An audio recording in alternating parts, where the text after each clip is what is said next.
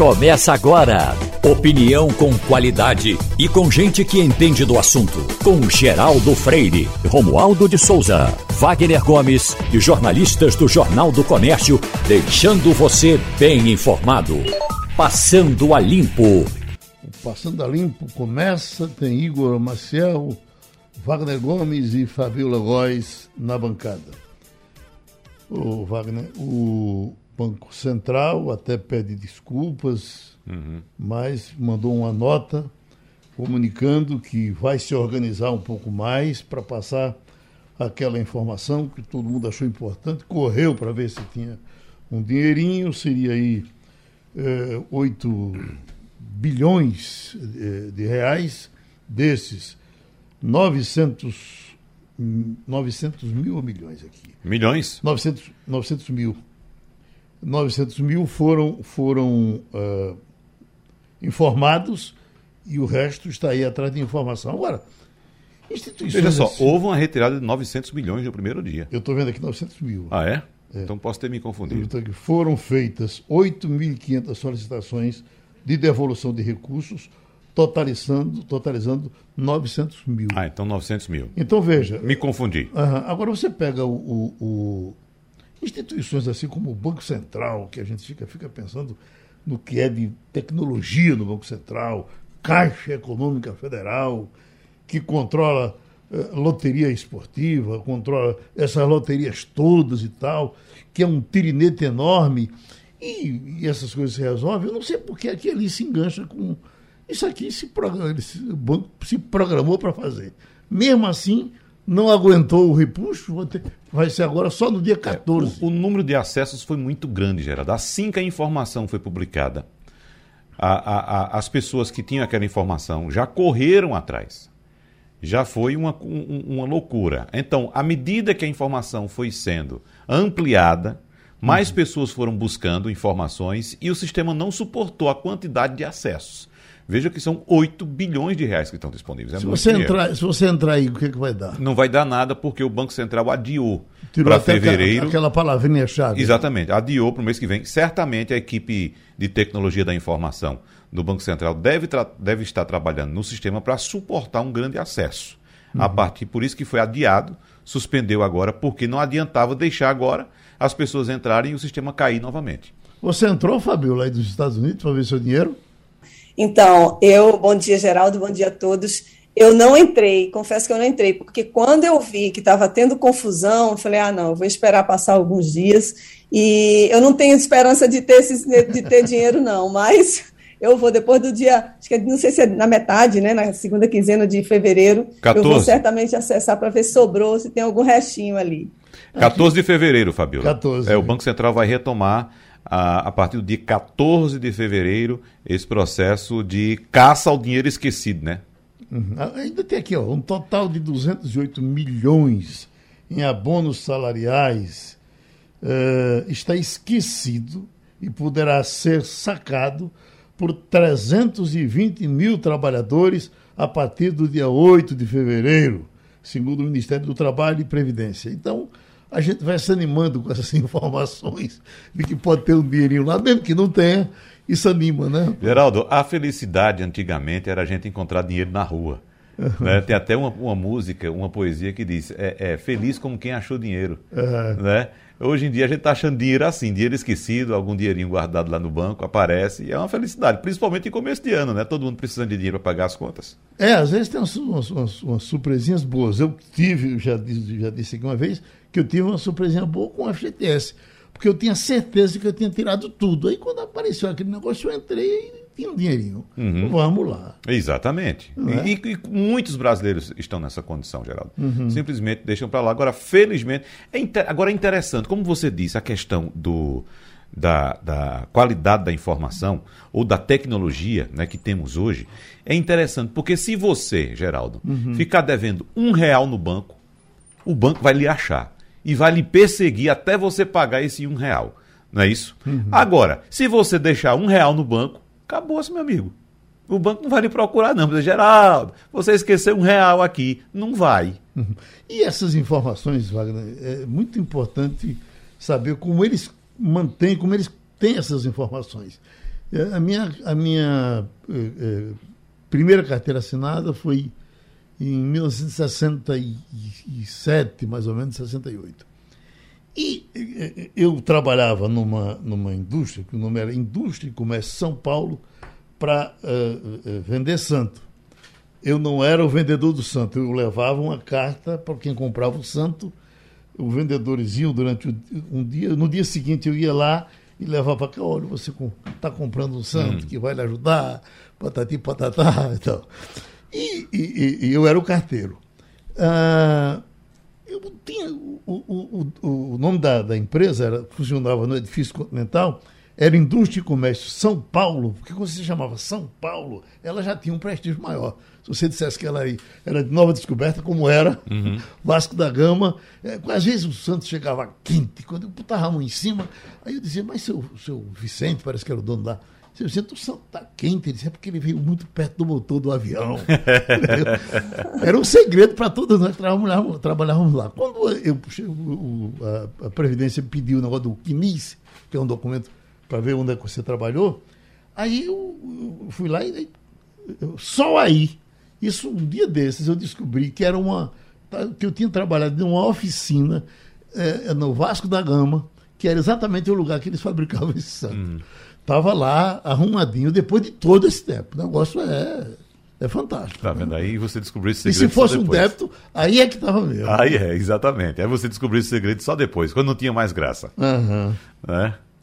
Bom, Fabiola, para você esquentar logo os seus motores, o governo dos Estados Unidos anunciou que disponibilizará 20 mil vistos adicionais para trabalhadores temporários não agrícolas para aliviar a escassez de mão de obra no país. Aí ele está, vou pegar cidadãos do Haiti, El Salvador, Guatemala e Honduras que você aí não defende brasileiro também para esse negócio? Pois é, né? Tem tanto brasileiro que está numa situação ilegal aqui nos Estados Unidos, doido para trabalhar, para conseguir o CPF, o SSN, né, que eles chamam aqui, e também a autorização de emprego, mas não foi nesse momento ainda para os brasileiros. Agora, chegou numa, num momento muito importante aqui para os Estados Unidos, que eles estão vivendo um momento de, eles chamam de a grande resignação, que são os trabalhadores, muitos que trabalham, que ganhavam pouco, não trabalhando como garçons, como pessoal de servente, de limpeza, eles resolveram repensar suas atividades, repensar nesse momento de pandemia o que, que eles estavam fazendo dessa, da vida, se sentiam alguns explorados, porque aqui realmente é, há alguma, alguns estados de exploração, eles alguns não conseguem benefícios, aqui as leis trabalhistas não são como aí no Brasil. Então, esse momento em que chega esse anúncio é um alento para quem está precisando, obviamente, de mão de obra, mas vai ser uma mão de obra barata, né? Vamos combinar que saíram esses empregados, né, que estavam trabalhando, vamos dizer assim, fichado, né, como a gente fala no Brasil, e aí entram esses trabalhadores que estavam na ilegalidade, mas se submetiam ao salário mínimo, ao, à hora mínima, em alguns estados são 9 dólares, em Nova York eu acredito que são 16 dólares, por exemplo, aqui em Washington também 16, 17 dólares, mas eles vão, vão poder trabalhar e, e ganhar menos porque estavam sem emprego, né? ou então estavam numa situação é, precária. Então, chega nesse momento um alívio para quem tem negócio, que vai poder contratar, mas também para essas pessoas de El Salvador, Honduras, por exemplo, tem um grande número aqui deles, aqui eu acho que é, é, é maioria junto com o México também, eles vão poder trabalhar nessa formalidade, mas é uma situação que os Estados Unidos estão vivendo de pleno emprego, né, é um dos menores índices de desemprego aqui no, na história dos Estados Unidos, menos de 4%, então agora o Biden deu esse, essa boa notícia para garantir esses vistos e a legalidade desses trabalhadores aqui nos Estados Unidos. E, Marcel, essas coisas ruins se espalham logo. A gente vinha dando notícias de uh, acidentes com pessoas uh, uh, envolvidas com a questão do PIX, de, de uhum. assaltos e etc. E essa coisa chegou aqui, vamos ter hoje pelas 10 horas uma, uma coletiva aí do pessoal da Secretaria de Segurança Pública, porque pegaram parece que duas pessoas ontem e, e, e arrastaram para algum lugar e maltrataram as pessoas, enfim, carro de luxo, carro bonito assim, feito o de Wagner Gomes, tem que andar com muito cuidado, porque está acontecendo isso. Então, essa, essa, essa tragédia, não é o problema da tecnologia, da evolução das coisas, é você não ter o direito de viver tranquilo com elas por conta dessa insegurança maldita. Então, teremos hoje uma coletiva do pessoal da, da segurança pública para tratar, certamente orientar, sugerir algumas formas de segurança. Você se assusta uhum. com isso? Claro, a gente fica preocupado, Geraldo. A gente sempre fica preocupado quando vê, essa, quando vê e ouve essas notícias, mas a gente tem que lembrar uma coisa: não é a tecnologia que provoca o, o crime. O crime ele acontece, veja, nesses dois casos foram sequestros relâmpago. Então você tem um, um sequestro relâmpago que já existia antes de existir Pix, é, é, de qualquer forma. É, você tem ali essas pessoas sendo levadas sob coação, né, com coação de, e usando armas e tudo. Então foram é, levadas para um, um, uma área, um, um, segundo a informação que eu tive é que foi um, um estacionamento abandonado de um restaurante, alguma coisa do tipo. Uhum. E aí eles acabaram passando algumas horas com as vítimas e fizeram uhum. transferências. É bom eh, lembrar também que as transferências não foram somente por Pix. Até ir no comércio fazer compras, eles fizeram com o, o, as vítimas. O que, com uma das vítimas. O que acontece nesse caso, e a gente tem o, o Pix, fica todo mundo preocupado, ah, porque tecnologia. Quando você tem algum instrumento de tecnologia que vira alvo, e o Pix virou alvo de golpe, você pode modificar a estrutura dele, você pode modificar a, a, a base dele, ou até dar mais segurança, é, e aí você procura evitar esse tipo de coisa. O Pix, por exemplo, já tem limite, né? Você uhum. pode limitar já é, colocar ali somente até mil reais depois de tantas horas, somente quinhentos reais depois de tantas horas, então depois de tal hora. Então você pode controlar isso. Uhum. Geraldo, esses sequestros ocorreram de forma individual. Foram dois empresários sequestrados, né? E a primeira vítima foi abordada no estacionamento de um supermercado. E depois dessa abordagem, os sequestradores conduziram a vítima para um estacionamento desativado em um restaurante e fizeram os crimes. Me parece, Geraldo, pela, pela, pela uh, característica dos, das vítimas, eram dois empresários, né? isso em boa viagem, e uma das vítimas, inclusive, teve um prejuízo de mais de 100 mil reais. Uhum. 100 mil reais de prejuízo. Então, como disse Igor, não foi só Pix, foram transferências de outras modalidades, compras também no, no, no, no cartão desse empresário, desses empresários, e pela característica, me parece que é algo muito focado. Os bandidos sabiam quem estavam pegando para cometer o crime, né? Porque uhum. eram empresários certamente conhecidos. Uh, oi.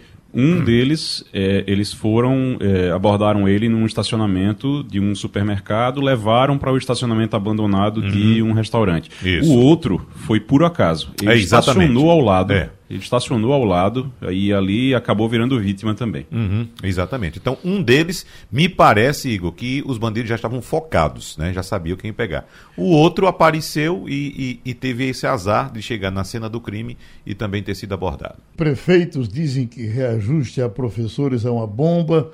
A gente vai tratar desse assunto, inclusive, daqui a pouco, com o educador Mozart Neves, já está na nossa agenda temos agora o secretário Décio Padilha, que chegou de Brasília, esteve ontem nas negociações e já se sabe dessa, dessa prorrogação do congelamento do ICMS.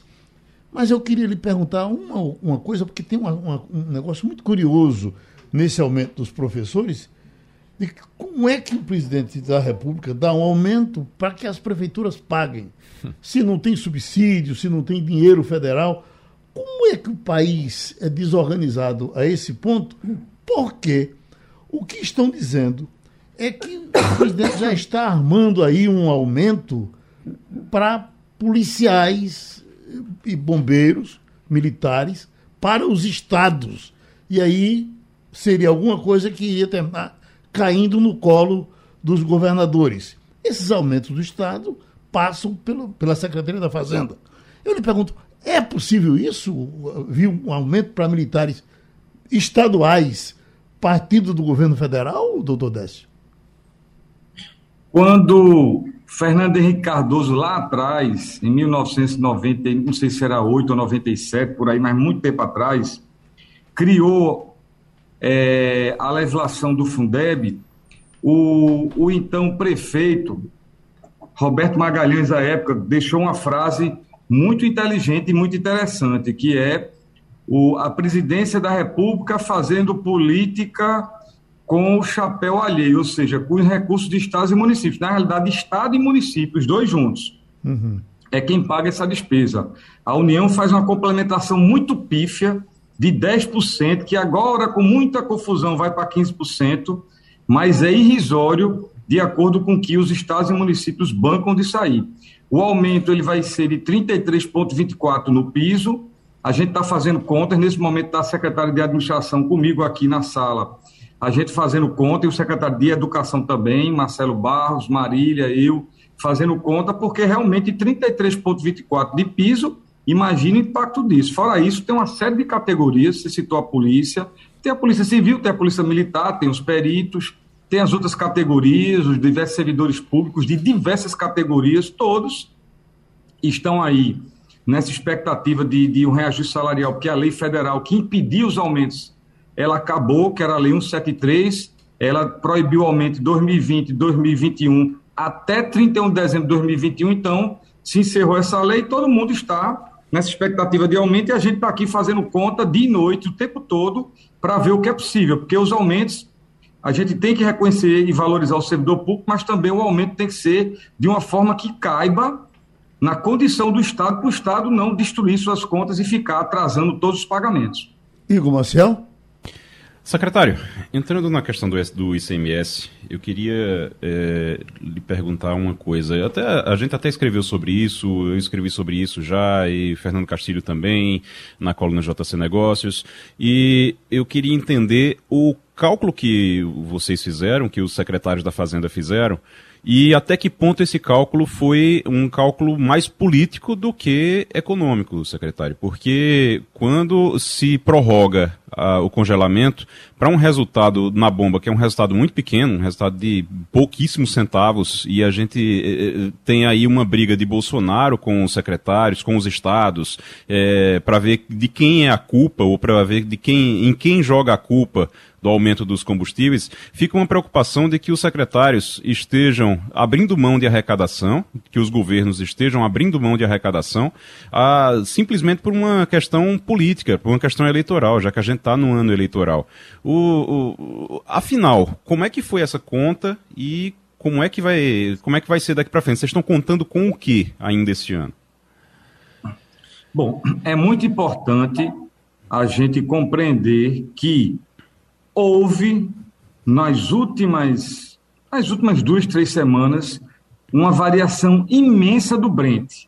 A cotação do Brent, eu sei que você está acompanhando, ela atingiu anteontem 90 dólares, 90 dólares um Isso. recorde. E o Brent é um dos pilares da nova política de preços da Petrobras, que aumenta a gasolina. Então, isso é bem recente. Há duas semanas atrás, isso isso existiu, esse pipoco do Brent, em virtude da, da possível guerra Rússia-Ucrânia, uma série de contextos internacionais que puxou muito a cotação do Brent, que já por si só sobe combustível.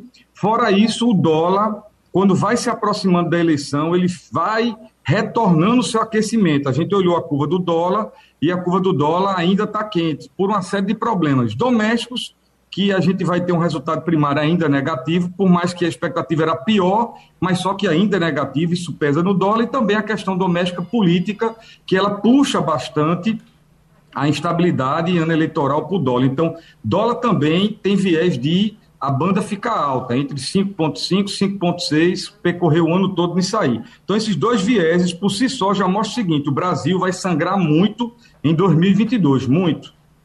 Que esse debate politizou, todos nós sabemos, ele politizou de uma forma absurda. Né? Todo dia o presidente da República pauta de forma equivocada esse assunto, porque só existe um culpado neste país inteiro. Chama-se Petrobras, que ela sabe que a paridade de 100% ela é inviável no país que tem uma moeda desvalorizada. Para você ter ideia, com a importação de 40 dela e a produção local de 60%, e ela 100% atrelada ao dólar, ela teve variação cambial. Se você pegar do dia 2 de janeiro de 2020 até 2 de janeiro de 2022, em dois anos, somente com receita extra ou volatilidade do câmbio extra orçamentária dela, ela teve mais de 45% de variação. Então, isso é um absurdo. É um absurdo. No ano passado foram 11 aumentos na gasolina, totalizando 46% de variação nominal de aumento na gasolina, nove aumentos do diesel, totalizando 47%, com IPCA, que já foi alto de 10%, mas os aumentos deram quase cinco vezes o IPCA. Então a gente teve, não tinha outra alternativa, os governadores se reuniram bastante, conversaram com a gente, que era puxar a Petrobras para sentar na mesa, e essa sentada na mesa, dois meses, tanto é que a gente não prorrogou por três meses, igual período, não prorrogou por isso, foi unânime, hum. foi unanimidade, todos os secretários de Fazenda, foi unanimidade ontem no Confaz, foi unanimidade, e a gente entende que dois meses é o prazo mais do que suficiente para ou aprova o fundo de equalização de preços, através de dividendos, royalties e participação especial que sete países aplicam, ou aprova o fundo de equalização nessa proposta de Paul aí, o 1472, o projeto de lei do Senado, que cria o fundo através de tributo de exportação, ou então revisa a PPI, que é essa nova política de paridade de importação em cima de dólar e barril de petróleo. Revisa ela ponderando, em vez de 100% do dólar, só dolarizar, como era no passado, aquilo que realmente importa, que é 40%, ou então revisa os prazos de repasse. Agora, é, só uma coisa que não dá. O senhor está dando várias tá, opções. Está muito cômodo, porque a gente passou 90 dias congelado, estamos com preço de final de outubro e ela, durante o congelamento, aplicou 8% de aumento no diesel agora, no dia 11 de janeiro. O senhor está dando várias opções, eu sei que uma das principais é a do, do, do projeto do senador Jean Paul, mas o senhor sabe que tem que mexer na Constituição para poder ser aprovado. Mas independente disso, senhor deu outras opções também. Agora, o que fica é a preocupação, secretário, porque o senhor acabou dizendo, o senhor acabou de dizer que os governadores conversaram com vocês e aí vocês sabem que vai aumentar o, o combustível, o combustível já está aumentando, deve aumentar e não vai diminuir, não vai impactar tanto a arrecadação. Mas até que ponto a gente vai ter decisões tomadas por questões políticas e, e, e que podem prejudicar a economia do país daqui para frente? Se a gente, se a gente não tiver cuidado, a gente pode se prejudicar. A gente já está numa situação ruim. O senhor não acha que a gente pode é, ainda se prejudicar mais, não? Bom, o país, o país, ao G, governo federal, não está na situação ruim, não está na situação péssima. O país, o governo federal. Porque simplesmente vai apresentar o resultado primário e o Bolsonaro apresentou um projeto agora de zerar qualquer tributo federal. Eu não sei como é que um, uma entidade nacional que fecha negativo vai apresentar um projeto que zera tributo. Realmente, os 29 anos que eu estudei de finanças, alguém tem que me ensinar isso. O governo de Pernambuco, eu apresentei ontem as contas a toda a imprensa. O governo de Pernambuco fechou, fechou com superávit de 2 bilhões, superávit nominal de 2 bilhões. Vai fazer investimento de junho do ano passado até o final desse ano tem condição financeira. Se não acontecer isso tudo é porque atrasou a licitação, não teve licença disso, é, um contrato demorou, mas do ponto de vista financeiro, a gente vai botar 3,6 bilhões de recurso próprio do Estado e 1,4 bilhão de captação. Então, nesse contexto, Pernambuco está equilibrado, está pronto para esse debate de combustível. Dois meses a mais, sentando na mesa. Agora, se a Petrobras não sentar na mesa esses dois meses, a decisão, eu não creio que ela tem conteúdo só político. Tudo na vida, hoje em dia, nesse país, está com conteúdo político. Eu nunca vi isso. Eu sou técnico, mas tudo é conteúdo político. Debate de comércio eletrônico, que é um negócio que pouca gente entende disso, virou conteúdo político. Debate de PVA virou conteúdo político. Debate de combustível virou conteúdo político. Tudo é conteúdo político. Os partidos tudo se apropriando de, desse debate de qualquer debate financeiro. Então, o que eu posso colocar para você é que este gesto ele é concreto porque nós temos três propostas: revisar PPI, implementar através do Fundo de Equalização, como alguns países fazem, ou então através do projeto de Jampô. Agora, se a Petrobras não sentar nesses dois meses, eu serei o primeiro no Confaz, a partir do final de março, que se encerra o congelamento, eu serei o primeiro a dizer, governadores e secretários, não adianta mais prorrogar qualquer tipo de, de, de PMPF, de base de cálculo do ICMS, porque porque a Petrobras entende que o problema não é dela, o problema é do país, o país se vive. Eu serei o primeiro. Agora eu acho que dois meses é tempo suficiente para construir. Eu estou convencido que esse, esse gesto, neste momento, ele vai colocar a Petrobras numa situação que ela tem que dizer. Me diga uma coisa: ela é um estatal. Eu não defendo a privatização dela, mas eu defendo sim, urgente, inclusive todos os secretários de Fazenda, concorrência tem que mudar as regras regulatórias para poder ter outra empresa aqui nesse país que tenha condição de concorrer com ela, ou mais empresas, porque a Petrobras ela diz o preço dela da forma como ela quer, ninguém questiona. E outra coisa, viu? Falar da Petrobras hoje em dia é pecado mortal. Hum. Pode não. não é só hoje, o Brasil não, né? pode sangrar, mas não pode falar da Petrobras. É. Wagner Gomes. Não é só hoje, não, secretário. Há muito tempo que é assim. Né? Agora, secretário, o Concefaz, então, de acordo com tudo que o senhor colocou aqui, manifestou a, a, o apoio à criação de um fundo de equalização, como o senhor já disse, como forma de evitar que os reajustes do barril do petróleo no mercado internacional sejam repassados para o preço final dos combustíveis, secretário. Ocorre que o governo do presidente Jair Bolsonaro decidiu descartar essa proposta de criação desse fundo de equalização como forma de interferir diretamente no preço dos combustíveis e o ministro Paulo Guedes quer agora tentar limitar o corte de tributos e desonerar apenas o diesel. Bom, eu queria que senhor explicasse para o nosso ouvinte o que é esse fundo de equalização proposto pelo Cefaz e, e qual a opinião, pelo Concefaz, e qual a opinião do senhor em relação a essa nova proposta do ministro Paulo Guedes? Bom, a primeira coisa importante que tem é explicar o fundo de equalização. O fundo de equalização não é novidade no mundo. O fundo de equalização ele serve como um amortecedor, um redutor, uma cláusula de proteção da volatilidade do câmbio, do dólar. Então, o combustível aumenta quando o dólar aumenta. O combustível aumenta como o barril de petróleo aumenta. Só que quando o barril de petróleo aumenta, tem dois problemas. Aumenta o barril de petróleo e o barril de petróleo é em dólar. Então, a bronca todinha está em cima do dólar. O que acontece isso? O dólar varia constantemente e tem pancadas grandes. Esse fundo ele vai funcionar da seguinte forma: se ele for baseado nos dividendos que o governo federal recebe, no enrote de petróleo que o governo federal recebe e na PE, que é a participação especial, que é na hora da outorga da licitação, que sempre dá um valor a mais do que o projetado, do que o construído no termo de referência.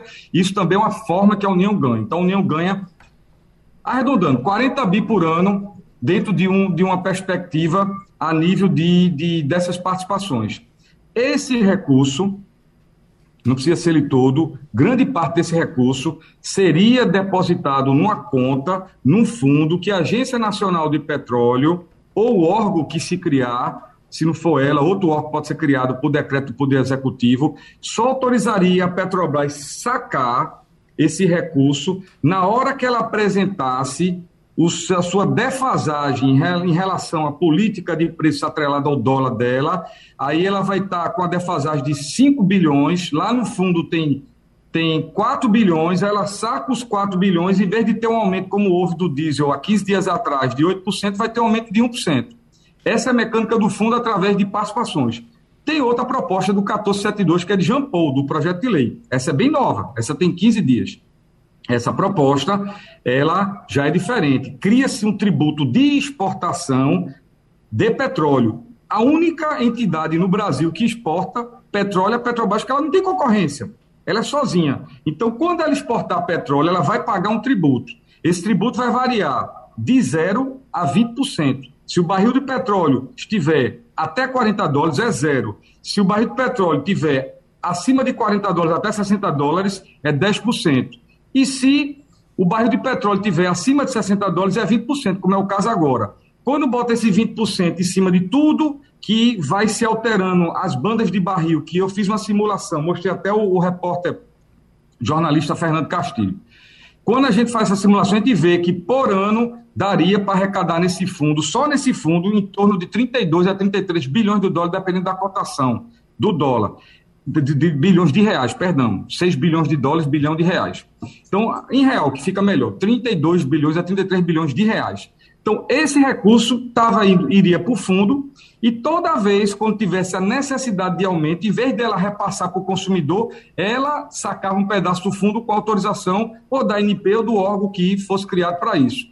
Essa é a proposta que tem. Agora, se ela não quer se o ministro Paulo Guedes nem sentou na mesa, já descartou as duas coisas, então vamos para a terceira opção.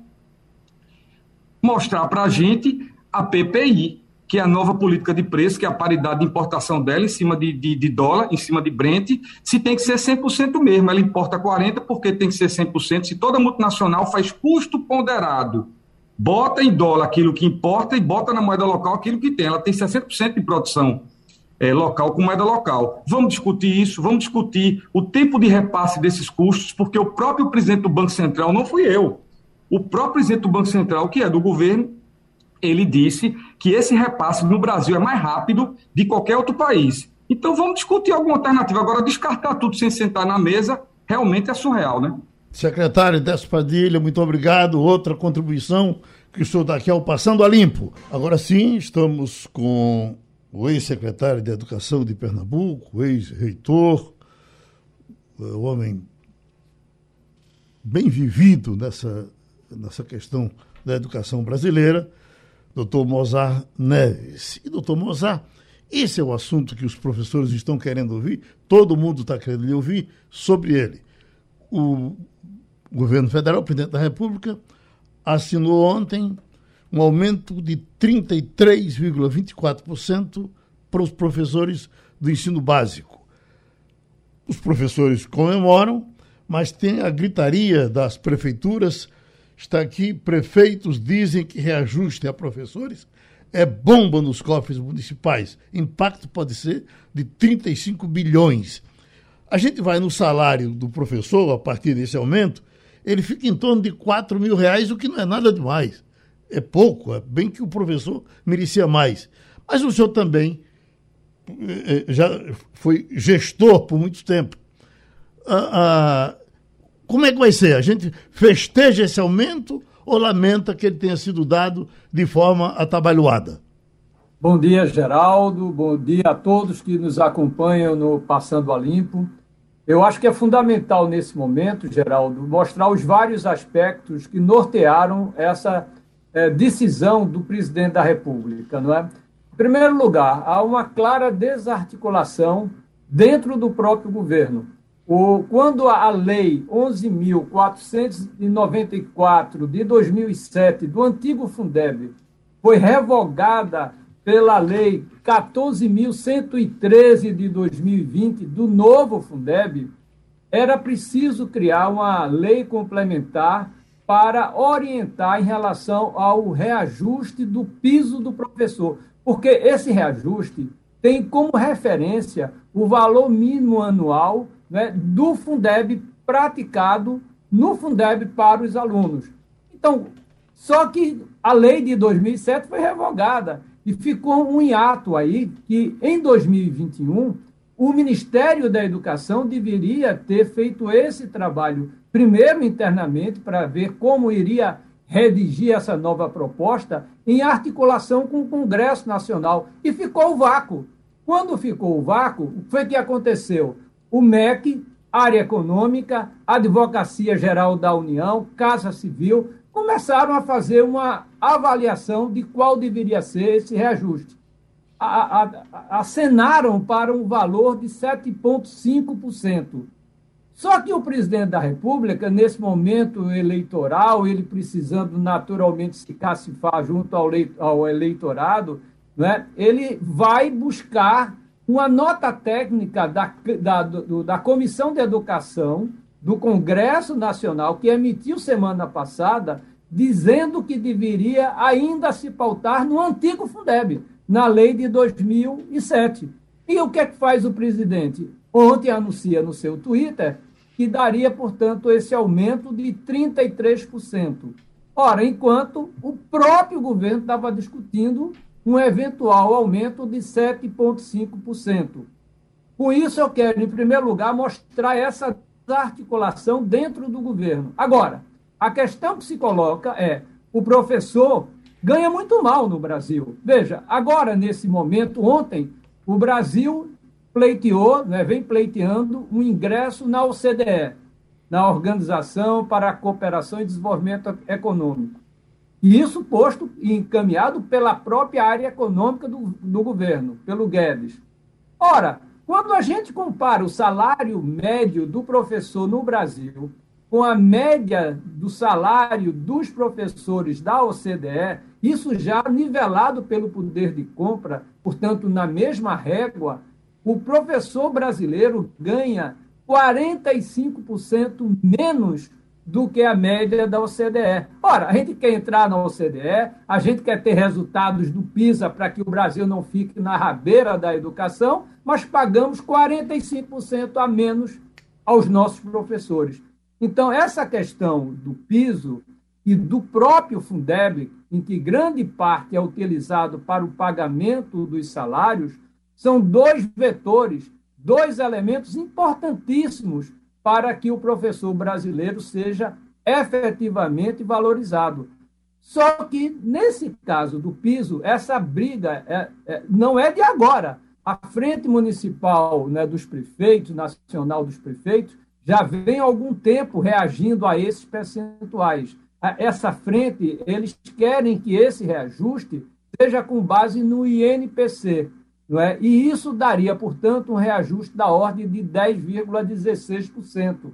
Então, está posto esse embrólio aí, não há um entendimento claro em quem paga, quem autorizou, não é? ou quem anunciou, que foi o presidente da República, em, mas não em consonância com a própria área do governo, as diferentes áreas do governo, e está posto aí o problema. Na minha opinião, muita água ainda vai rolar até que esse, essa situação seja devidamente esclarecida. Agora, de uma coisa a gente não tem dúvidas: o professor brasileiro precisa ser mais valorizado. Né? Um salário que hoje é de piso de R$ 2.900, com esse eventual aumento de 33%, passaria, portanto, para R$ 3.800. Isso não é algo exorbitante, é ainda muito aquém do que o professor brasileiro precisa é, ganhar né, para atrair jovens para a carreira do magistério. Hoje, Geraldo, somente 2% dos jovens que fizeram o PISA, esse programa da OCDE, um programa que avalia os estudantes, somente 2% disseram que gostariam de seguir a carreira do magistério. Isso mostra a baixa atratividade pela carreira do magistério no Brasil. E um dos fatores que pode alavancar essa atratividade é, sem dúvida, o salário e um plano de carreira compatível com o valor do professor. Wagner Gomes? Muito bem colocado pelo senhor, professor Mozart Neves Ramos, quando uh, uh, esclarece para o nosso ouvinte esse desencontro dentro do próprio governo, o presidente quer uma coisa, a equipe do Ministério da Economia quer outra diferente, e, e nesse, nesse meio campo fica aí, nesse imprensado, os professores. Como o senhor bem disse, é, apesar de ter esse piso de 2.886 e com o, o reajuste proposto né, uh, iria para 3.845. Isso ainda é muito pouco para a importância do professor para qualquer nação e o volume de trabalho que tem também um professor aqui no Brasil. Agora, a Confederação Nacional dos Municípios recomenda aos prefeitos de todo o país que ignorem esse índice do reajuste do piso nacional do Ministério anunciado pelo presidente ontem no, no patamar de 33,24% e corrijam o valor simplesmente pela inflação. Eu queria saber qual a autonomia que os prefeitos têm para simplesmente ignorar esse, esse índice anunciado ontem pelo, pelo presidente, professor Mozart. Pois é, esse vácuo deixado. Veja, o Ministério da Educação deveria, em primeiro lugar, ter feito o seu dever de casa. Tão logo a lei do novo Fundeb de 2020 foi é, promulgada, é, foi sancionada pelo presidente da República, o MEC deveria, no outro dia, já começar a fazer o seu dever de casa. Né? Mas a gente tem observado a grande dificuldade que o Ministério tem de fazer essa articulação intersetorial, seja dentro do próprio governo, seja também com os outros atores. Quem são os outros atores? No caso, começar pela Comissão de Educação do Congresso Nacional, que é onde começam exatamente esses primeiros movimentos. E foi exatamente essa comissão de educação que entendeu que deveria, portanto, ser utilizado o antigo Fundeb de 2007, da lei de 2007, para fazer esse cálculo. Só que há um vácuo na lei. Né? Então, na minha opinião, os prefeitos estão indo na, na direção do INPC, que dá esse reajuste com base de 10%, 10,16%, mas há essa outra orientação que é tomada com base num certo vácuo, porque a lei atual do Fundeb, ela revogou a lei de 2007. Portanto, me parece que isso vai terminar nos tribunais. Não há como o executivo ou mesmo o legislativo no Congresso Nacional, nesse momento, sem ter uma decisão no campo judicial. A gente vai ter embates aí tanto no aspecto fiscal, tributário, né, e também no campo, naturalmente, jurídico. Então, é difícil agora expor qual deve ser esse caminho, mas mostrou mais uma vez a incapacidade do governo né, de fazer essa articulação intersetorial. Né? E fica, portanto, vácuo e não há clareza se deve ser 10,16% com base no INPC, se deveria ser os 7,5% que o próprio governo internamente estava propondo, os 33% que agora está sendo proposto com base na, numa antiga lei que foi revogada. Pronto, professor Bonza Neves. Assim o senhor contribuiu com esse debate que é importante para o Brasil no dia de hoje. Só se fala disso e a gente lhe agradece mais essa participação no Passando a Limpo. Fabiola Góes, vamos nós. Ah, essa entrada do Brasil na OCDE, que é, é a pretensão, diz que o negócio já está bem engatilhado, mas o governo brasileiro já prepara um escritório para montar aí em Washington. Vai funcionar? Pois é, vamos ver se isso vai funcionar, né? A gente, os nossos números no Brasil não estão lá muito, muito positivos para essa entrada do Brasil na OCDE e não há garantia de países que, que estão apoiando, né? O Brasil não tem apoio, por exemplo, dos Estados Unidos. Então, não sei certamente se o Brasil vai conseguir entrar na OCDE. Ainda tem muita conversa até essa decisão final, viu, Geraldo? Uhum. Uh, Igor? Uh, Fabiola, muito boa tarde para você. Boa tarde, quer dizer, bom dia. Bom dia. bom dia aqui no Brasil. Me diz uma coisa, a economia dos Estados Unidos ela cresceu, né, no ano passado, apesar da pandemia, 5,7%, quase 6%, e está se recuperando de uma recessão por conta do coronavírus, uma recessão que uh, aconteceu em 2020. O PIB norte-americano, a soma da produção total de bens e serviços no país, foi, a mais foi o mais forte desde o aumento de 7,2% em 1984, também após uma recessão.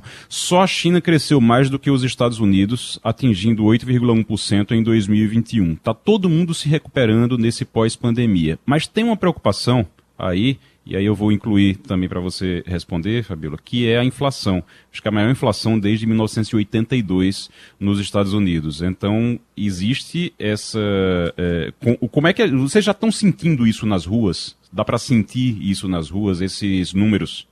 Bom dia, Igor. Sim, a gente percebe isso nas ruas nas compras, nos supermercados, os produtos estão realmente mais caros, a gasolina aqui está mais cara, todo combustível, e realmente os Estados Unidos cresceram nesse momento, né, a inflação, como você disse, está maior dos últimos 40 anos, aqui chegando a 7%, muito maior do que as previsões iniciais dele, mas também o crescimento também foi surpreendente cresceu 5,7% no ano passado, e esse crescimento foi impulsionado por um aumento de 7,9% nos gastos do consumidor e um aumento de 9,5% no investimento privado. Então, nos últimos três meses de 2021, os gastos do consumidor aumentaram em um ritmo anual mais moderado de 3,3%, mas o investimento privado disparou, né, porque aí começou o aumento dos estoques das empresas, diminuiu aquele problema de suprimentos, né? A gente mostrou em novembro, outubro mais ou menos, a gente tinha uma crise enorme aqui na cadeia de suprimentos,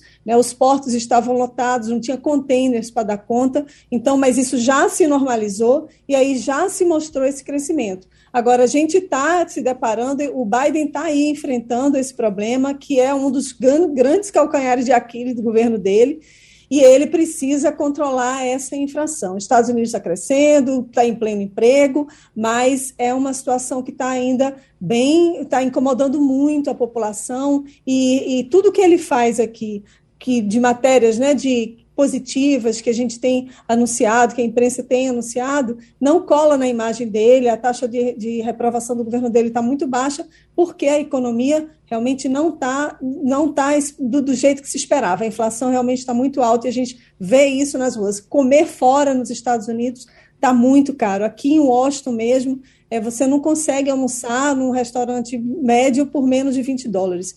Então é realmente muito, muito caro viver aqui nos Estados Unidos. Fabíola, anteontem chegaram em Minas Gerais, em Belo Horizonte, mais. É, Deportados.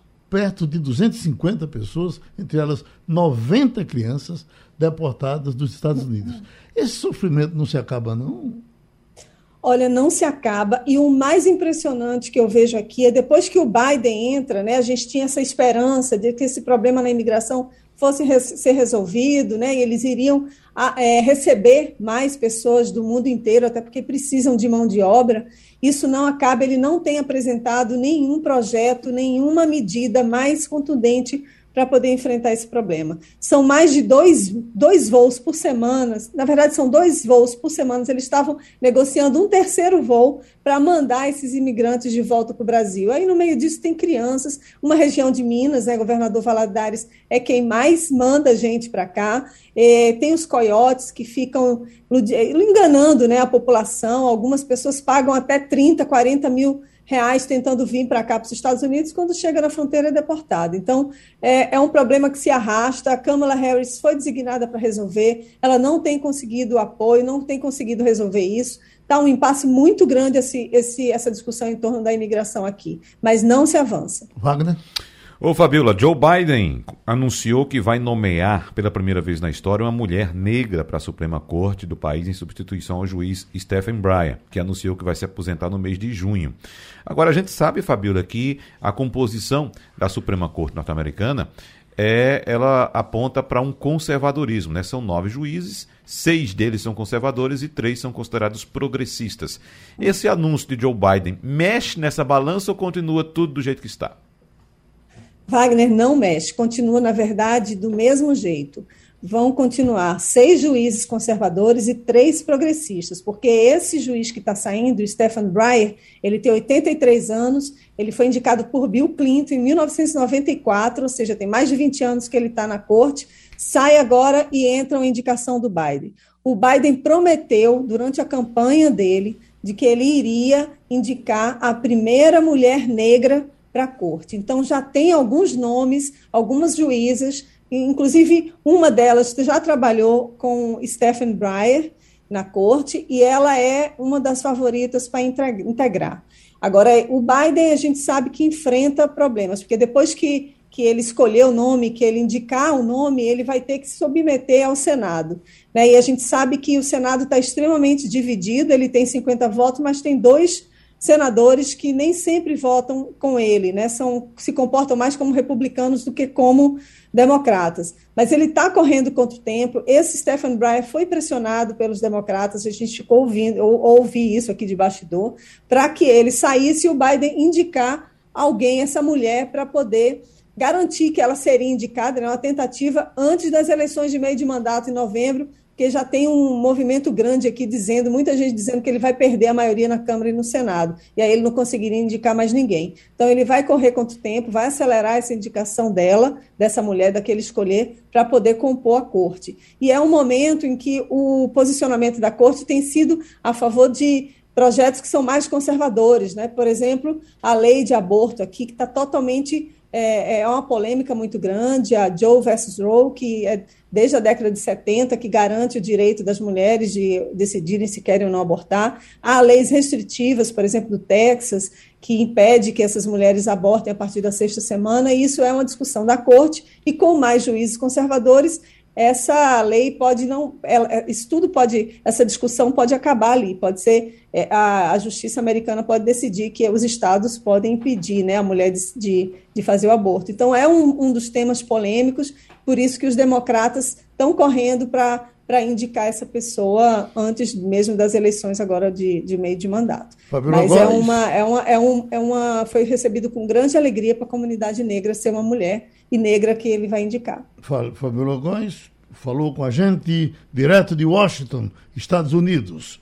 Bom fim de semana e terminou Passando a Limpo. Você ouviu opinião com qualidade e com gente que entende do assunto. Passando a Limpo.